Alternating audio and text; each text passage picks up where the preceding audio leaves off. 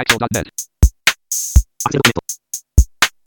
Axel.net.net. こんにちは。アクセシビリティの情報サイトアクセルがお送りする、ポッドキャスト第124回。2017年、えー9月20日頃配信予定号です。中根です。124度目まして、インフォアクシアの植木でございます。最近のおやつはカカオ88%のチョコレートです。山本泉です。はい、よろしくお願いしよろしくおます。願いしまよろす。しくお願いいたします。カカオ 88%? はい。結構苦いですね。と思いきや、そこまで苦くないんですよね。でも、そのチョあそうですかはい。で、あの、よくそのカカオが多くなると、美味しくなくなるっていう説があるんですけども、今回のこれ、私、今、最近お気に入りなのは、森永から出てるやつなんですけど、うん。あの、そこまで、なんか、なんなんでしょうね。食べられない。だから、食べるの辛いとかも一切ないですし、普通に美味しくいただけてしまうへえい。や、僕結構、あの、カカオの、えー、なんだ、えー、含有率っていうの？はい。カカ、カカオが多いチョコレート好きで、あのーいいつまみになるんですよね。そうなんですよね。あのーちょっと辛い、辛めのウイスキーとかね、バーボン、ババーボンと合わせるのが好きなんですけど、僕は。なるほど。結構いいつまみになるんですよね。ということで、えっ、と、皆さんのおやつ情報お待ちしてます。ます。えっ、と、さあ、9月20日ということで、まあ、9月20日は、まあ、お彼岸だったりもしますし、えーすごいんですよ。バスの日と空の日、乗り物の日が同じ日になっているんですよね。っていうのがあって、二つ乗り物のお話があるのですが、空の日、バスの日、飛行機とかバスや電車や車や自転車や いきなり広がったぞ。はい。何かしらその、乗り物で、最近気になったこととか、ありますか？えっ、と、バス、僕結構好きなんですよ。お、で、えっ、と、よく使うんですね。で、えー日本は、あの、車内アナウンスが結構しっかりしてるので、そんなでもないんですけれども、はい。あの、アメリカとかだと結構車内アナウンスなかったりするば路線が多いと思うんです。今、今はだいぶ減ってきたらしいんですけど、そういうのも。あの、なくて、もう、あの、みんな、あの、自分で降りるところでなんか、まあ、ブザーがあるようなものもあんまりなくて、降りるって声を張り上げるみたいなね。そうう。いうシステムのところとかも多分まだあるんじゃないかと思うんですけど、そうすると、あの、見えてないとどうにもならないっていうケースがあるんですよ、やっぱりそれも。うんここで降りるって言ってね。そうそうそう。で、えっと、なので、運転手に、あの、どこどこで降りるからよろしくねって言っとくと、大体忘れられるっていうね、ああ、もうね。それで、あの、すたまたまその時のやりとりを見てた横の人が、今通り過ぎたじゃないかって、運転手に食ってかかるとか、そういうね、あ光景があるんですけど、最近、それで、まあ、日本だとそういうこと、まあ、基本的にはないですが、ただ、あの、うっかり居眠りした時とかに、あれ？俺今どこにいるんだ？みたいなことが起こるわけですね。で、えっ、と、まあ、見えてる人の場合は外の景色とかではまだまだ大丈夫だとかいろいろ判断しようがあるんでしょうけども、まあ、次の車内アナウンスを待つとか、まあ、いろいろ考えてるうちにまた寝ちゃったりするっていう恐ろしいことが起こるんですが、最近はそれが、えっ、と、スマホの、えーな、何かしらの GPS 系のアプリを使うと大体自分の場所がわかるので、あ。うん。あのーその手の、なんていうんですかね、心配事がすごく減ったっていうのがね、最近気になるっていうか、いやー、時代は良くなったなっていう 思うことですね。すごい、あの、この前も、えっ、と、ロケット打ち上げ、GPS 用のロケット打ち上げとかもね、あったりとかして、さらに精度が。あ、そうですね。えっと、順天頂衛星導きかな？そうです。ですね。すごい。はい。来年から運用開始らしいですけれども、えっと、僕が持っている iPhone の次の世代の iPhone から、えーあの、衛星には対応というなるほど。ことで、あそこまで知りませんでした。え えー、そうなんですね。えー、そうです。iPhone7 からかななんですね。なので、えー、ちょっとしょうがないので、新しい iPhone を買うしかないかなと最近思っている今日この頃、皆様いかがお過ごしでしょうか。ありがとうございます。植木さん、最近乗り物で気になったことあります？えーっと、最近っていうわけじゃないんですけど、1年くらい前からだと思うんですが、飛ばす、えっ、と、飛ばす、東京都営バス。はい、なんですけども、なんて言うんだあれ。なんとか掲示板、電光掲示板違う、運賃表あみたいな。うん、今ある。あの、バス乗ると、うん運転手さんの左上。左上、まあ、車両前方ですね。はい。の上の方に、まあ、昔は運賃表ってこうあの、整理券の番号でこう、あった。今、ここで降りたら今いくらみたいなのが出て、それを見ながら小銭をジャラジャラしてた時代がありましたけども、はい。あの、最近その飛ばすの、それがですね、それってあの、名称がわからないので。電光掲示それがですね、はいあの、黒背景のディスプレイに変わったんですね。はい変わってるんですね。変わりました。おーで、えー次はどことか、いろんな案内が、黒背景に白文字で、はい。まあ、ディスプレイに表示されるっていう風になりまして、これがですね、非常に見やすいんですね。見やすいですよね。あの、私のようにですね、老眼自覚しているお年頃としてはですね、非常に見やすい。はい。これも多分、あの、最近、行き先表示、あの、バスの先先頭というか、フロントガラスの上にある、行き先表示も、あの、多分あれ LED なのかな、うん。く黒背景に白文字になった新型車両が走り始めてるみたいですけども、あのはい。非常に、えー目に優しいと言いますか。えーもう前は多分バスの半分から後ろに乗ってたら全く見えなかったようなものが、後ろの席に座っていてもくっきり見えるということでですね。おーこれそうですね。はまあ、なんでしょうね。まあ、えー、トバスですので、まあおそらくその、ユニバーサルデザイン的な観点を取り入れたみたいなことなんでしょうけど、非常にいいですね。はいあの、降りるときはボタンを押してくださいとか、いろんな案内表示も切り替わりながら表示されるんですけど、まあ、例えばその中に筆記具ありますみたいな表示もあって、まあつまりあの、聴覚障害のある人が何か運転手さんに聞きたいときは筆談できますよっていうことの案内とかも出たりとかしてですね。だいぶ、なんでしょう。お、いいじゃない？いいね、いいね、と。こういう感じで。まあ、この瞬間がアクセシビリティだね、的な、的な？まあ、アクセシビリティシャンとしてはですね、えーまあ、そういった思いを抱かざるを得ないわけでありまして、えー老眼世代の一人としてもですね、その恩恵にを非常にありがたく頂戴しているといった今日この頃ですが、皆様いかがお過ごしでしょうか？でしょうか？あの、そう、行き先表示に関してなんですけど、私も、あの、変わったと思って、あの、バス停の、そのち、バス停名が、漢字と、アルファベットと、えっ、と、中国語の難しい中国語と、ハングルって、こう、どんどん表示が切り替わったりとか、もう、する時があって、あ、なんか、ユニバーサルっぽいとかって、思ったりもしましたが、皆さんいかがお過ごしでしょうか？あの、飛ばす、もしかして一部の路線だけかもしれないですけど、最近車内放送、英語も入ってるやつありますよね。うん、ありますあります。なんか、多分、ここ1年ぐらいだと思いますけどね、それもね。多分、だいぶ、あの、2020年を意識したことなんだとは思うんですけどね。あ、あと、その、今まで次どこどこしか出てこなかったのが、あの、自分の降りたいとこがあと何、何駅目かっていうのが、あの、先のバス停のルートが、なんか立体っぽく遠近法を使って、今ここにいて、へえっと、二つ目、三つ目ぐらいまでバス停の名前が出るようになって、はじめ、もうバスあんまり乗らないので、あれすごく重宝しています。あ特にそうですね。普段乗らない人わかんないですもんね。なんかね、距離感とかね。バス停の名前だけじゃ。はい。っていうので、最近飛ばす、確かにげえな。へえ。ですね。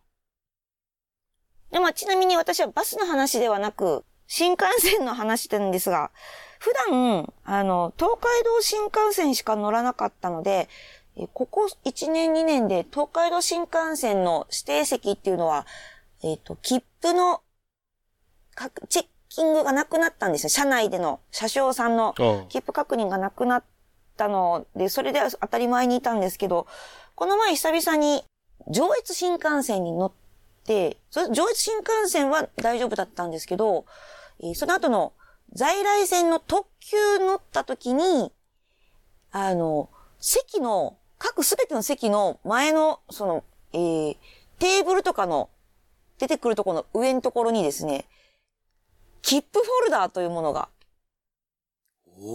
あって、で、そ、フォルダーそうなんですよ。で、そこに、だから、毎回その、やっぱり、乗車券、拝見の時の時にみんなやっぱり探すからなのかなと思いながら。で、切符フォルダーがあって、あの、そこに置いていればすぐに切符のチェックがしてもらいやすくなるっていう画期的システムがあったんですけど、一個大問題があってですね、そこにもよく横に書いてあるんですけど、あの、降りるときに忘れないでねっていうのが書いてあるんですよね。忘れるなそれ。そう、危険すごい便利だけど、一番その、多分結構な率で忘れてるんじゃないかなとかっていう。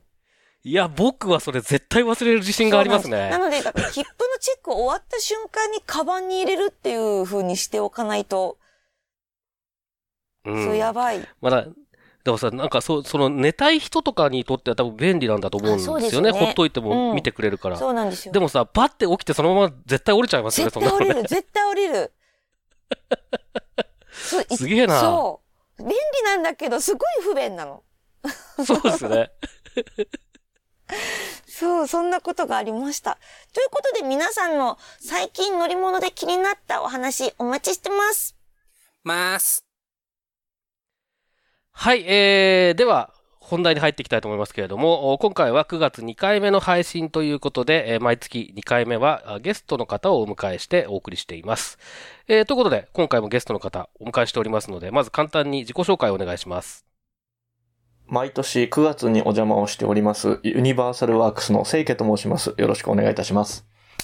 よろしくお願いします。ド S ド S はい、えー、ということで、今回は、えー、せいけさん、えー、ゲストでご出演いただきますけれども、まあ、あのー、今もありましたように、毎年9月に出演していただいてるんですが、あその理由は、まあ、あのー、えっ、ー、と、普段、ポッドキャスト聞いてくださってる方だったり、あるいは、まあ、あの、アクセルクリッピングとか、あチェックしてくださってる方だと、もう、えー、ご想像いただけてると思いますけれども、毎年9月の1日に、清家さんのユニバーサルワークスが、自治体サイトのウェブアクセシビリティを、まあ、全国の都道府県のサイトですね。それから政令指定都市かな？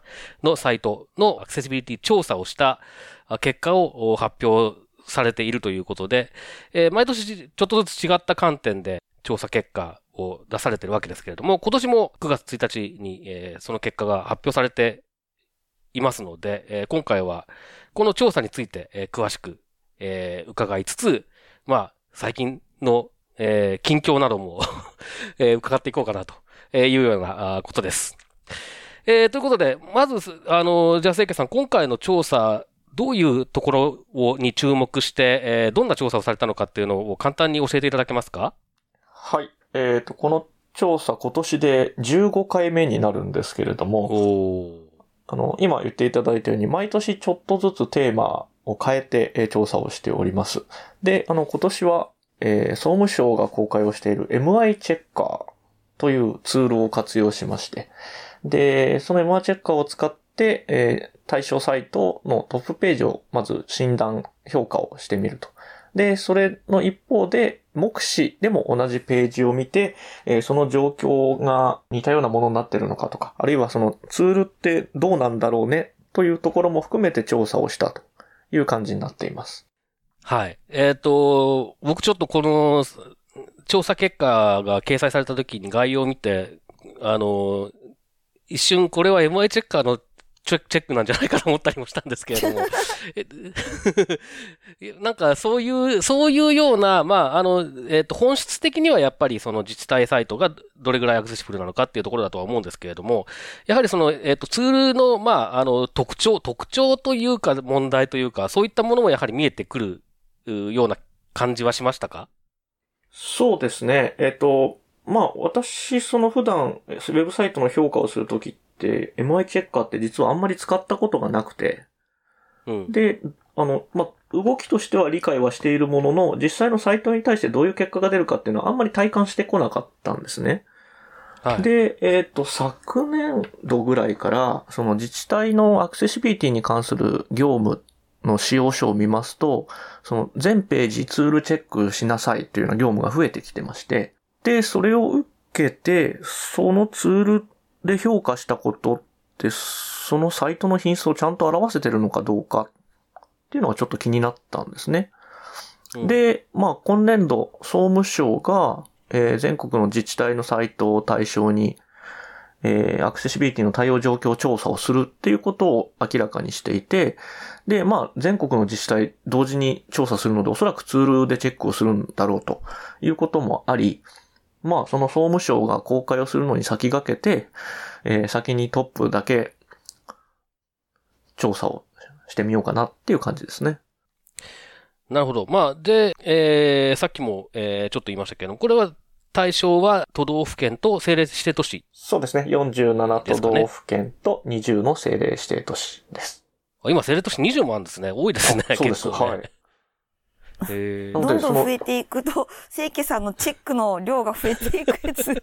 そうですね。あの、一番最初、1回目の時って政令指定都市って多分10とか11とかそれぐらいだったんですよ。そんなもんですよね。はい。で、まあ、あの、そんなわけで、概要のページを拝見すると、こう、えー、っと、その47、えー、都道府県と20政令指定都市に関して、まあ、詳しい調査結果へのリンクと、清家さんのというか、ユニバーサルワークスさんのというか、の、一言コメントが、ざーっと添えられててですね、結構印象深いものが多いんですけれども、あのー、どうなんですかね？やっぱりその見た感じだと、えっ、ー、と、MI チェッカーで問題ありとされた数が少なくても、まあちょっと目視だと問題が多いのかなって思わされるコメントが、の割合が多いなという印象があるんですけれども、全体の印象としては、そ、そんな感じでした？あ、えっと、全体の印象としては、まず、はい。問題ありがゼロっていう風に検出できたサイトがすごく多いなと思ったんです。そうですね。あ、確かにね。あの、3分の2ぐらいが、多いよね。ゼロなんですね。で、はい、例えば他の業界横並びで同じようなことをやったとして、民間のサイトとかで。はいはい。ここまで、その問題例がゼロになる割合って多分そんなないだろうなと思って。だからそういう意味ではそのツールでっていうこととはいえ、少なくともそこをゼロにしようっていうふうに思えてる。で、それが実際にできてるっていうのはすごいなってまず思いました。まあ確かにそうですね。で、まあその上で、まあ実際やっぱり問題ありっていうのがゼロだったとしても、まあちょっと厳しいよねっていうのが多いっていうのも一方ではありましたね。だからこそやっぱり目視が必要なんだろうなっていうのを、あの、実感はしてるんですけれども。うん。あの、まず、もしかして私も聞き逃したかもしれないんですけど、はい。MI チェッカーでの、見るのっていうのは、他と違ったりとか、MI チェッカーの特徴みたいなのってあるんですかね？ここをよく見ているとか。ああ、どうなんでしょうね。その辺ってなんか、植木さんが少しその MI チェッカーの特徴というか、なんか、もしあるんなら、それ聞きたいなって感じです。えー、お招きいただきまして、誠にありがとうございます。植木でございます。えっとですね、僕もあの、清家さんと同じで、実は MI チェッカーって普段業務では使ってなくてですね、よくわからないままでいたんですけど、ちょっと最近、とある案件で使わざるを得ないことがありまして、それなりに使ってみたんですが、うーん、あの、他のツールと比べてっていうことで言うと、多分大差ないというか、まあどうしてもその機械的に判断できることとできないことっていうのは今の時点では多分、誰がどんなツール作っても大差ないと思うので、えー、そこの辺はあまり差はないのかなと。ただまあ、えっ、ー、と、MI チェッカーを使っていて思ったのは、結構その、えー、明らかにこれは罰ですって言われるものが今回、清家さんの調査で問題ありっていう判定のやつだと思うんですけど、それ以外に要確認みたいな、まあ、ある意味アラートですね。ここの部分問題がないことを確認してくださいね的なアラートが結構いっぱい出てくるので、うーん、これもしその自治体の職員の方が使うっていうことを考えると、使いこなせないんじゃないかなっていうちょっと不安が頭をよぎったりしました。これって総務省公式チェッカーツール、チェックツールっていうことなんですね。そうですね。総務省さんが開発をして、無償で配布しているツール。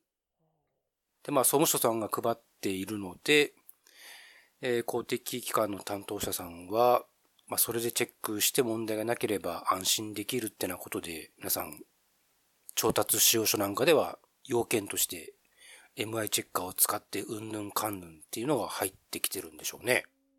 だけど難しいツール。そうですね。多分その、機械的に判断できないところの判定っていうのはそれなりに判断基準とかを理解していないときちんと判定はできないと思うので、えー、まあそれはあの、自治体の職員さんに限らず企業さんでも同じで、まあ悩みどころではあるんですけど、ちょっと特に自治体の職員の方のことを考えると、厳しいかもな。逆にまあ、うまく使っていらっしゃる自治体さんがいれば、どんな風に使っていらっしゃるか聞いてみたいなとは思いました。MI チェッカーってこれ、なんか僕、僕も全然使ったことがないんですけど、あのー、最近の技術、例えばまあ、HTML5 でもそうですし、JavaScript のちょっと凝ったやつとか、そういったものでもそこそこはちゃんと判定してくれるんですかね？一応あの、えっ、ー、と、去年、去年の4月にバージョンアップしたんですけど、はい、その前のバージョンは HTML5 には対応していないっていうことで結構改善要望が出ていて、で、それを受けて去年リリースされた今のバージョンは HTML5 には一応対応したというふうに確か説明があったと思います。ああ、確かにそうですね。そういうのを読んだ記憶はありますね。ただ、その、まあ、JavaScript とか、まあ、特にウェイアリア的なものを使っている時には多分そこまではチェックできてないんじゃないかなという印象が、まあ、そのとある案件に使った時には感じたところですね。で、まあ、あの、ツールとしての更新頻度も低いですよね、MI チェッカーって。そうですね。どうしても総務省さんの案件になるので、まあ多分実数規格が改定されるタイミングごとぐらいしか、うん。アップデートできないのかなって考えると、まあ5年おきになってしまうので、5年っていうと結構いろいろ変わるんで、うーんっていうのはありますけどもね。そうですよね。やっぱりその、さっきその、他のツールとの比較っていう話が若干出てましたけど、他の、まあ、海外系で比較的、えー、メジャーなものとかって多分常に更新されてるような印象が。そうですね。ありますものね。だからそのあたりでちょっと弱いのかなって感じはありますけどね。あとはまあその、うん、えー、っと、機械的には判定できないけど、確認が必要だから確認してねっていう、そのアラートみたいなのを出すっていう時に、場合によってはその、英語だと、なんだっけな、フォルス、フォルスポジティブはいはいはいはい。って言って、その、ま、間違ったアラートを出してしまうっていうことがま、ままあるっていう話が、まあ前からチェックツール界隈ではあるんですけど、あるアメリカの企業さんなんかは、あの、うちのツールは、そのフォルスポジティブ、間違った指摘はゼロですっていうふうにかなり強くアピールしてたりもするので、まあ、そういうところの精度とかっていうのは、やっぱりどうしても落ちてしまうのかなとは思いますけどね。はい。まあ実際にはやっぱりそのツールを使ってチェックしてみて、それからそれこそ、まあ今回清家さんやられたみたいに目視でもチェックして、で、えー、そのツールが出した結果が、あ目視の結果とどれだけ乖離してるのかっていうことを判断して修正していくっていう作業を日々しないとこういうツールって多分、あの、実用的なものになっていかないんじゃないかなっていう心配はあって、特にその、まあ、この MI チェッカーの前身になるツール、i チェッカーかなが出た頃っていうのはもう1990年代の終わりとかだったと思いますけれども、その頃とかだともう別にそんな頑張って更新しなくても大丈夫だったのかもしれないけど、今はちょっとそういうことをたゆまなく努力していかないと、ちょっと厳しいだろうなって感じはありますね。そういうチェッカーツールを使って、今回ゼロが多かったっていうことなんですね。そうですね。ここは意外でしたね。なんか結構、意外とゼロなんだと思って見てました。うん。で、あの、何箇所か問題ありっていう出ているケースでも、あの、実際にはその、なんていうんでしょう、一種類の問題が複数検出されていたりとか、っていうケースもあるので、そういう意味で言うと、もうほほぼゼロに近いみたいのも結構多いんですよ。なのでツールレベルでは問題なさそうだねって言ってもらえそうなサイトはかなりの割合であると思います。ほとんど一桁ですもんね、数字が。そうです、そうです。はい。で、二桁のも、ね、問題の種類としては多くて3種類ぐらい。ああ。で、なので、例えばその、なんて言うんでしょうね。えっ、ー、と、トピックスみたいな枠があって、そこに5件とか6件とかあったとするじゃないですか。で、その1箇所の実装に誤りがあると、それってかける5出てきちゃうわけですよね。はいはい。なので、それでカウントは増えちゃうけど、実際は種類としては1個。っていうケースが多いです。うーん。あの、MI チェッカーが結構問題多いよって言ってる割には、別にそれほどひどくないっていう印象のところもありましたか？そうですね。えっと、ほとんどのサイトはそれほどひどくないって言っていいと思います。ああ、なるほど。はい。なので、その、今回、あの、実際に目視をして、あるいはまあ、音声で聞いてっていうことをしていますけれども、その部分的にちょっと情報が伝わりにくいなっていうところはありつつも、それがそのアクセスにおいて致命的かっていうとそうでもないので、あの、よくできてると思うんですよね。うん、はい。なので、その今回コメントも割とその重箱の隅をつついて、その面白、面白くなりそうなところを無理やり書いてるみたいなところもあるので、はい。あの、品質は割とちゃんとしてると思います。なるほど。あるサイトを除いては。うん。確かにあの、細かなところを見つけてごめんなさいとかいうコメントもありますもんね。えっと、これはなんだ、石川県かな？はい。これでも石川県は、はい、あの、はい。今見ると治ってます。あ、そうなんですね。はい。あ、見られてるな、これ。見られてる。そうですね。まあ、ちなみに、その、評価、じゃなくて改善されたところっていうのが、えっと、はい、なん、えっと、CM での広告っていうところが、はい、学校の広告区っていうふうに間違って、こう、いわゆるタイプミスはい。があったってことですよね。誤字の、誤字脱字のタグですね。そうですね。はい。なるほど。確かそれは細かいそれは今はなるほど。で、まあ、おおむね、あの、いい、いい結果っていう印象なんですかね。そうですね。はい。なので、気をつけるべきところというのが逆にその絞られてきたというか、例えばその、はい、オルトのちょっとした表現にもう少し気を使うともっと伝わるようになるのになって。うん。あ、なるほど。なので、そのオルトはつけるだけじゃなくてっていうコメントをつけてあるのあるんですけど、はい、まあ、これって実は、えっ、ー、と、森田優さんがかつて書いた記事、えっ、ー、と、2003年頃に、ウェブサイトデザインっていう、あれは雑誌になるのかな？がありまして。ありましたね。そこの中で。ウェブデザイニング？いえ、違います。あの、技術評論者の、技評さんのやつですね。はい。はい、ちょっと、あの、熱いタイプのやつ。熱いやつので、文字、ちっちゃい文字のやつだ。はい。そ、はい、その、えー、っと、実践アクセシブル HTML っていう連載がありまして。で、その中で、第1回がオルトに関する話で、オルトだけで12ページぐらいの記事なんですよ。おー。で、その2003年って、そのユニバーサルワークスの創業当時、当初というか、その、それと前後して挙げられた記事で、非常に興味深く読んでいて、で、そのタイトルがオルトは、オルトはつけるだけじゃなくてってタイトルだったので、あの、そこへの、うん、あの、リスペクトの意味を込めてですね、今回コメントをつけてあります。まあ、だやっぱりその、MI チェッカーが見つけられない問題のところで、ちょっと気を使うと、さらに良くなるよっていうようなことがそこそこあり、ありそうな感じ、ね、そうですね。はい、はい。うん。逆にその MI チェッカーが見つけてきた問題で、えっ、ー、と、典型的というかよく見られるパターンっていうのはどういうものでした？よく見られるのは、えっ、ー、と、はい、画像とテキストが隣接していて、で、同じリンク先。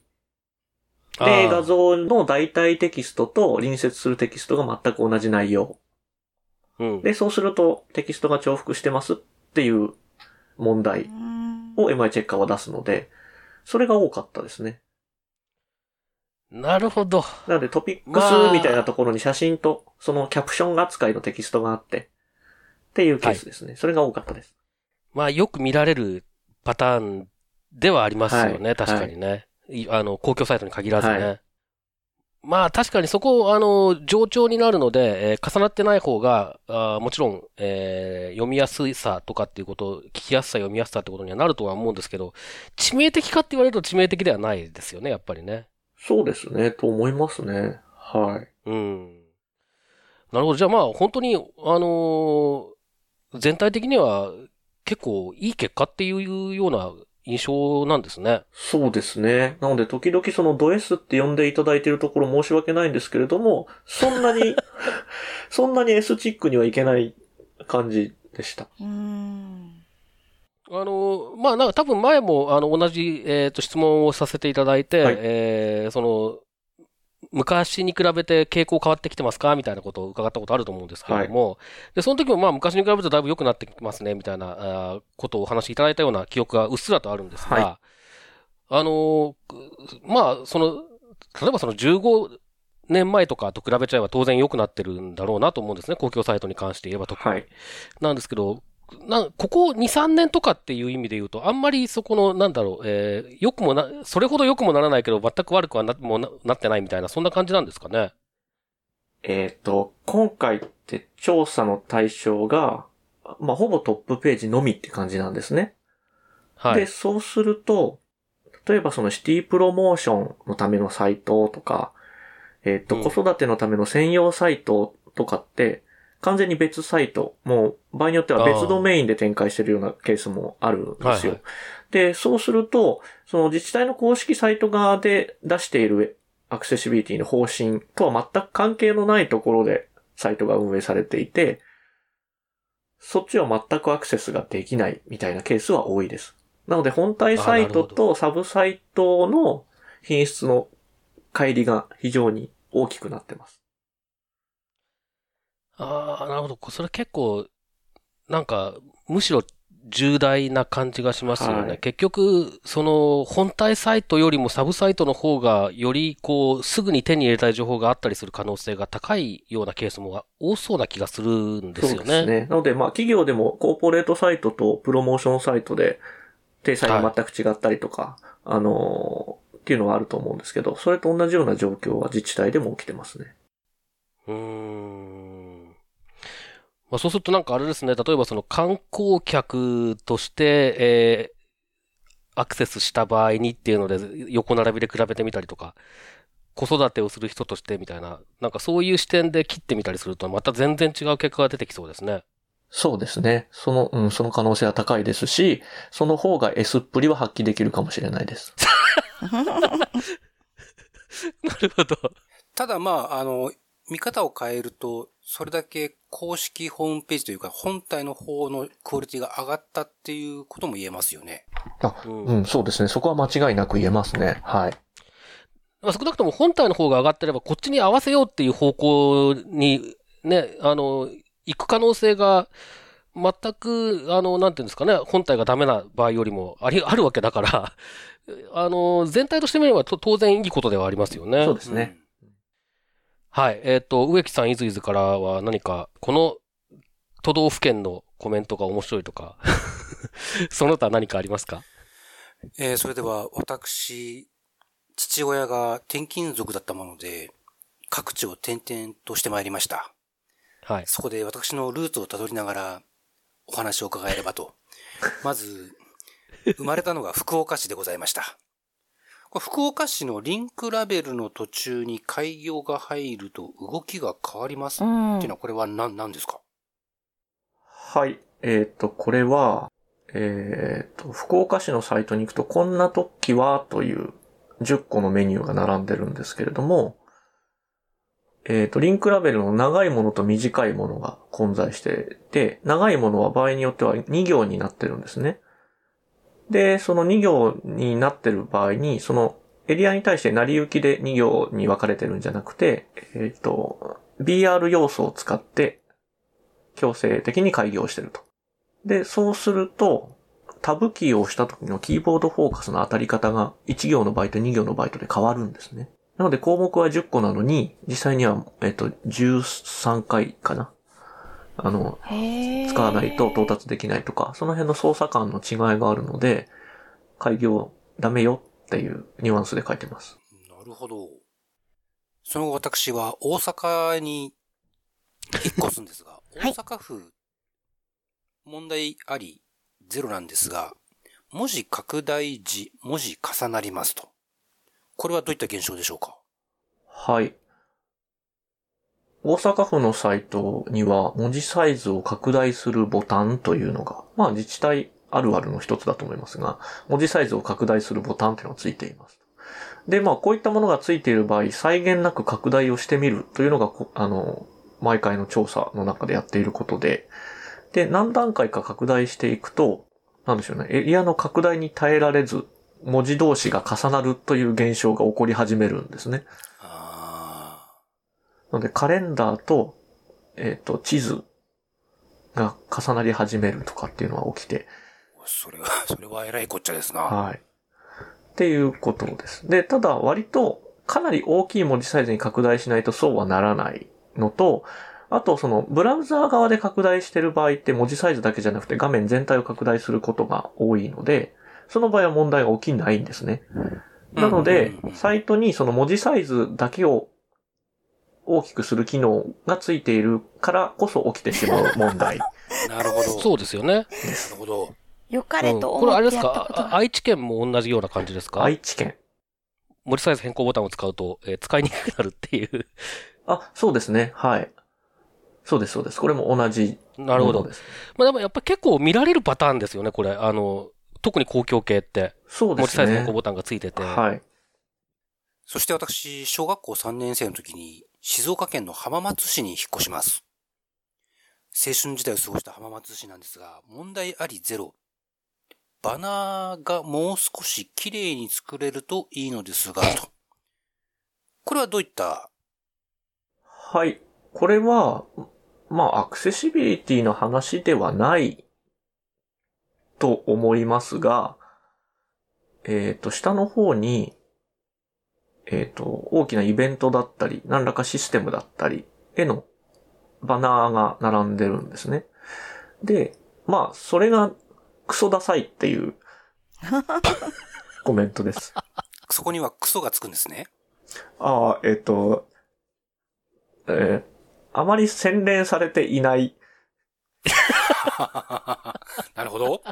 ボタンが多いので、まあ、これが、あの、メインビジュアルとかにも影響しなきゃいいなと言いますか、ここういうその、なんて言うんでしょうね、あの、スキルの方がメインビジュアルに手を出すとちょっと怖いな、というふうに思いました。ああ。そして私、学生時代は東京で過ごします。東京都、問題ありはゼロですが、ニアリーイコール問題なしと。はい。東京都はどんな感じでした？えー、っと、あの、これといった問題はなかった感じを受けました。で、ただ東京都って、まあ、今はそうでもないんですけど、半年ぐらい前は、もう、それこそメインビジュアルがクソダサかったんですね。えー、そこはクソ、そこはクソでいいんですね。えっと、ここは明確にクソでいいんですけど。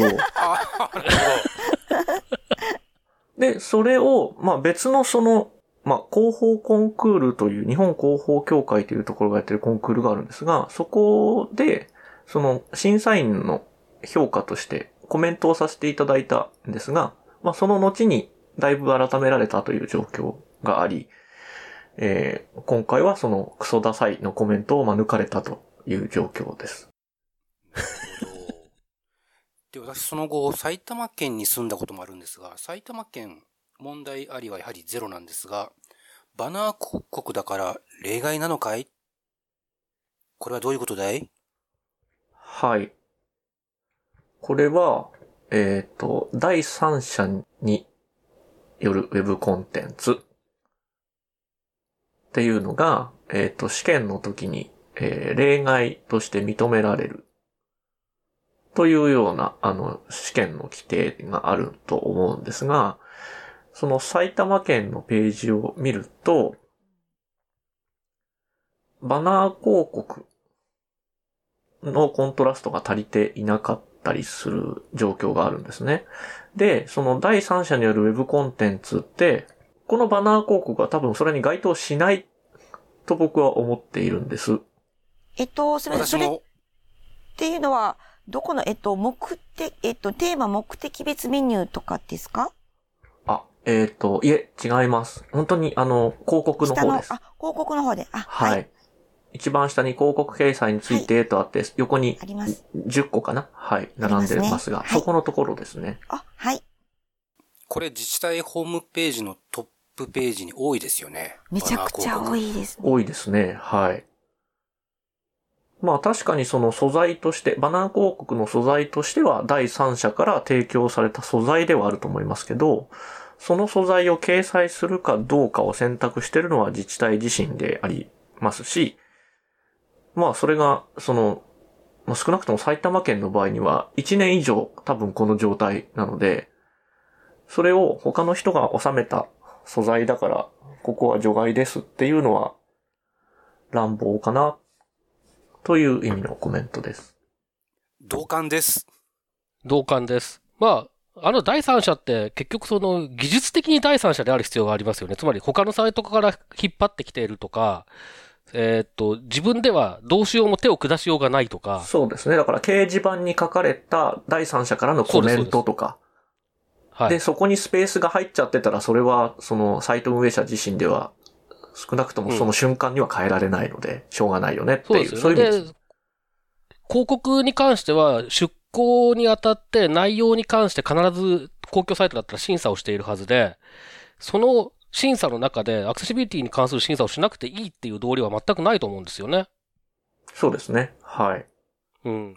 もともとあの、ガイドラインで、これを広告とかを例外扱いにしたのは、あの、広告配信サービスとかと契約をして、で、自分のページにそのスペースを用意して、えその配信会社から自動的に広告バナーがこう配信されて表示されるみたいな、うん、そういうケースを想定しての話なので、この自治体のバナー広告に関しては自治体で管理できるはずなので、そうそうそうそう。ちゃんとその、例えばコントラスト比の基準を守ってくださいとか、一定のルールを設けることは可能なはずなので、これは例外にはならないと私もそう解釈しております。はい。で、それに関連して少しコメントを別のサイトで言わせていただくと、えっ、ー、と、仙台市が今バナー広告の約半数は自負アニメーションなんですね。うん。なるほど。で、動いてますね。そう、動いてるんです。で、まあこれ動いてるっていうことは確認できるんですけど、その広告の掲載案内の中まで見ると、アニメーション自負は OK ですと。そういう要募集要項になってるんですよ。うん。うん。なので、そもそもそこ改定しないと、ずっとアニメーションし続けるのになって。なので、そういうその広告だから、第三者から提供される素材だから、っていうのは、そこの解釈は、あの、皆さん改めてくださいねっていうふうには思いますね。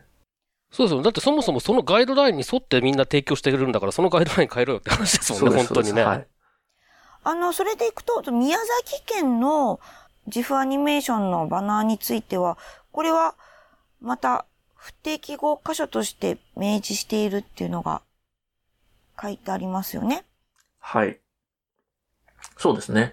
なので、宮崎県の場合には、えっ、ー、と、まあ、実の試験をもうすでに実施をしていて、で、その試験結果として、シングル A に一部準拠っていう結果になってるんですね。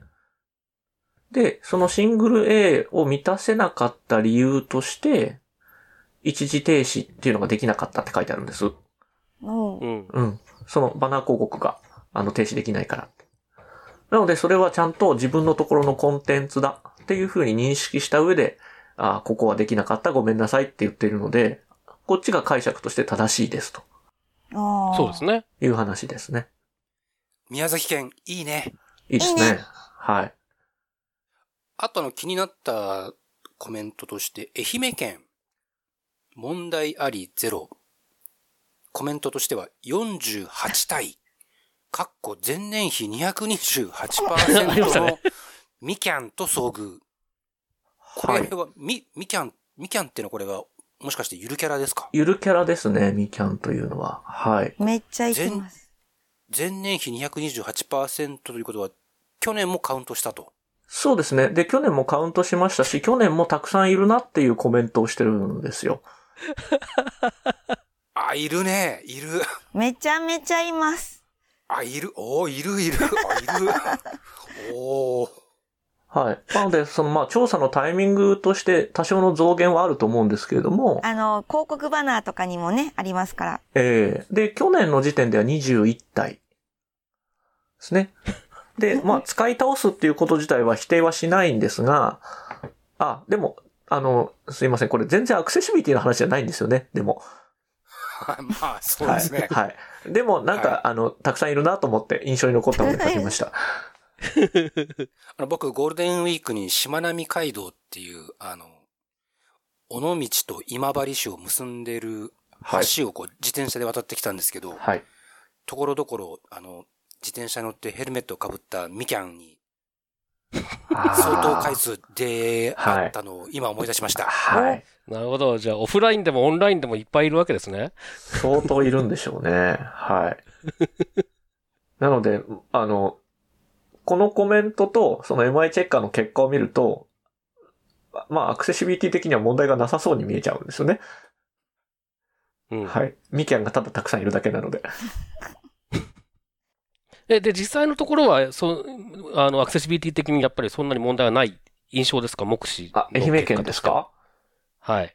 愛媛県、えっ、ー、と、ただその、みきゃんが、たくさんいるおかげで、そ、それがその背景になるケースもあるんですね、みきゃんが。で、そうすると、そのオレンジのみきゃんの上に、オレンジの文字が乗っかっちゃったりとか、っていうケースが場合によっては出てくるので、なので、まあ、そういった意味ではミキャン起きすぎるのもちょっとっていうのは、もしかすると関係あるかもしれないです。なるほど。なるほど。はい。あと、同じゆるキャラで、群馬県。はい。問題ありゼロなんですが、キューボ、群馬ちゃんを止める方法。群馬ちゃんを止めてと。はい。群馬ちゃん止められないんですよ。止まらない。誰にも止められない群馬ちゃんなんです。ブレーキが壊れた群馬ちゃん。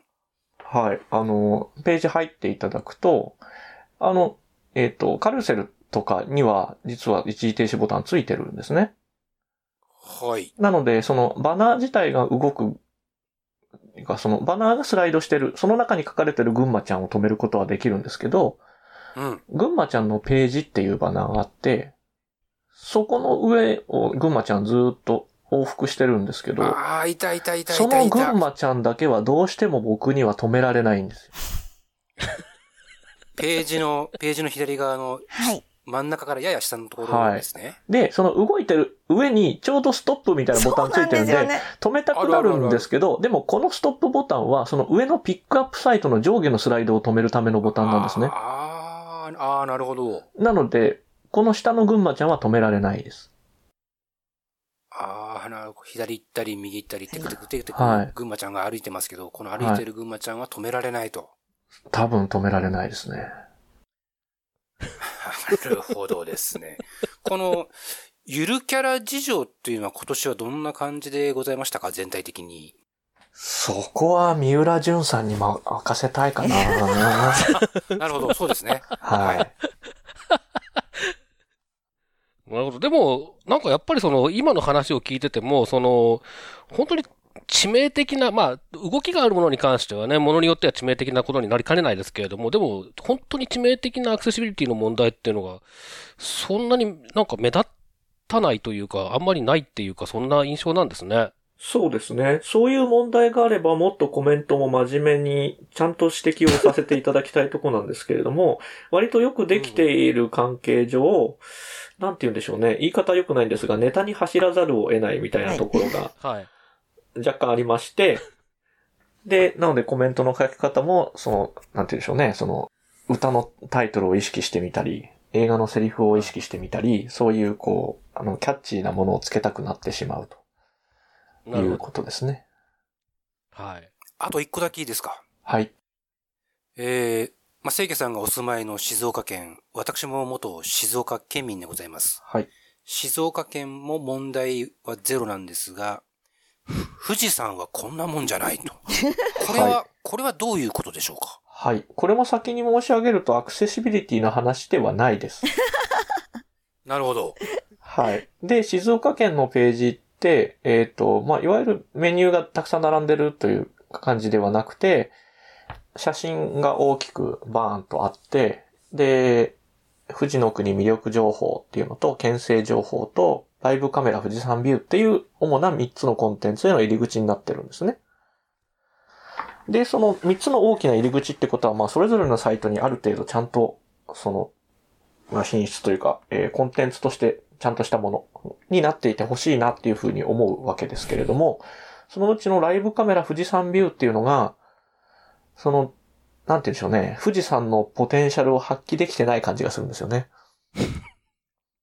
なるほど。ライブカメラの問題を指摘したと。そうですね。はい。でもまあ確かに、ち画面ちっちゃい。はい。でもこのトップページ結構ビジュアル的には、シャレオツな感じに変わりましたね。これ変わりました。はい。頑張ってますなはい。あの、市町村ですと割とこういうスタイルって増えてきてるんですけど、都道府県だはいと、ここまで割り切ったのは静岡県が、だけですかね、今のところ。